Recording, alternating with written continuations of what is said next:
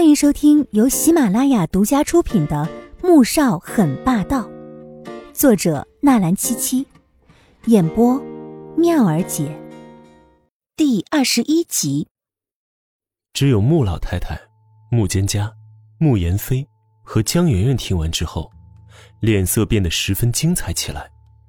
江媛媛在心中咬牙切齿，冷冷的蹦出三个字来：“不要脸！”季如锦没听进去，但却在担心穆萧寒晚上会怎么教训自己。房间里，季如锦愣愣的站在那儿，脚下踩着的，是纯手工织就的羊毛地毯，图文充满了欧美气息，优雅不失大气。他想，如果就这样睡在上面，也一定很舒服。穆萧寒坐在沙发上，正在看着文件，很久的时间里面。只有他翻页，或者批改意见时，钢笔在纸页上书写的声音。直到他脚站得有些发麻了，才移动一下脚步，再继续站直，等候穆萧寒的发落。忽然，啪的一声，男人将手中最后一份文件审阅完毕，放在前面的茶几上，同时，目光也淡淡的朝他看过来。过来，季如锦打了个冷战。慢吞吞的移了过去。你你要怎么教训我？我又没有做错。如果你真的要替你弟弟报仇，大不了把我也打成骨折，住两个月吧。他咬了咬牙，一副决心赴死的样子。穆萧寒似笑非笑的看着他。哼，你不怕疼吗？再说了，要是力道没有掌握好，可就直接把骨头打断了。那要是残废了，就像我这样，兴许一辈子都得坐轮椅了。季如锦听了，太阳穴突突的跳起来，只觉得手心里全都是汗，想到自己的腿要被活生生打断，就有些站不稳了。看着他如同自己预想那般，吓得脸都白了，穆萧寒顿时没有继续吓唬他的兴致，心里感叹着，在季家的这几年。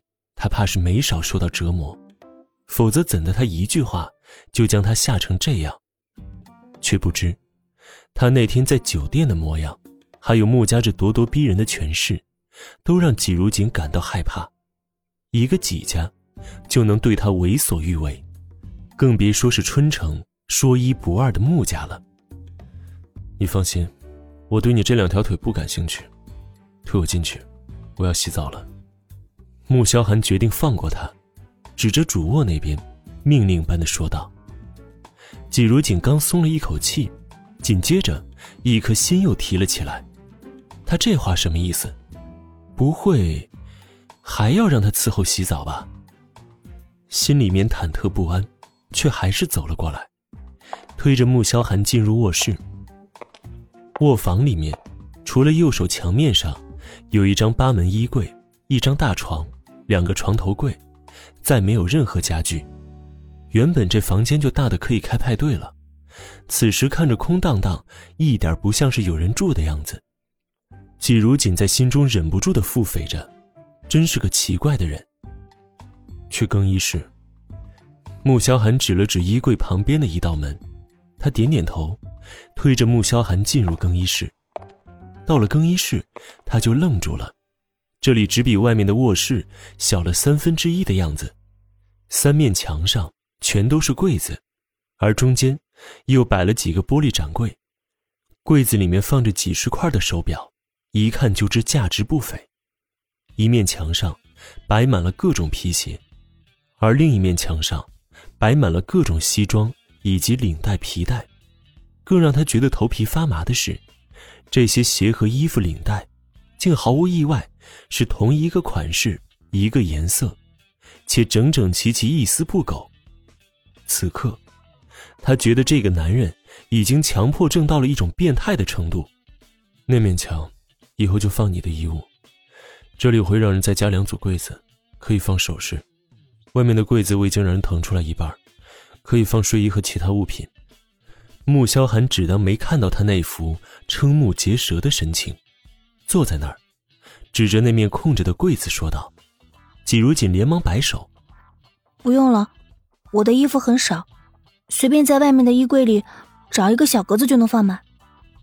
开玩笑呢，这里随便一样物品就比他所有家当都贵，而且以他这种强迫症到令人发指的地步，估计看到他的那些衣服，分分钟都想扔出去。穆萧寒看着他，冷笑又嫌弃的说着：“哼，你不会是还想把那些从地摊上买来的衣服带过来吧？”这眼神充满了警告。好像只要季如锦点头敢说是，就会立马将他就地正法似的。季如锦呵呵的发出一声尴尬的笑声：“我还是学生，我买不起那种名牌。”他真想说：“您老人家就别为难我这穷光蛋了。”更盼着穆萧寒索性将他从这儿赶出去，别碍了他尊严才好。待会儿把尺寸告诉我，明天会有人送过来。穆萧寒是不会如他所愿的。果然，季如锦马上垮下脸来。我要不还是……只是话还没说完，便被男人那一刻冰冷的警告给打住了。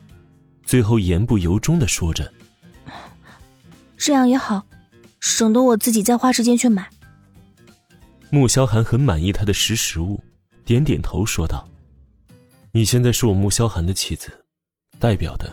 是穆家和我的脸面，穿的太寒酸了，损的只会是我穆家的颜面，所以这三年的吃穿用度都不用你管，你不用有任何心理负担。季如锦原本是很有心理负担的，可是听到他这样说话时，不由恨恨的想：果然穆家人都是一样的德行。从更衣室里面出来，季如锦打开外面的衣柜，从众多的黑色真丝睡衣里面随手拿出一套。结果，男人却指着最前面的一套说道：“第一套。”季如锦愣了愣，拿出第一套，又将手上这套随手放了进去。结果，男人又说道：“错了，放在第七套。”他满头黑线，真想问一句：“都是同款式、同颜色，先穿哪一套有什么区别吗？”按照男人的要求放好之后，季如锦又推他进了浴室，刚将人推进去。他就噌的一下将门关上了，动作迅速的让穆萧寒以为他变成了一只兔子。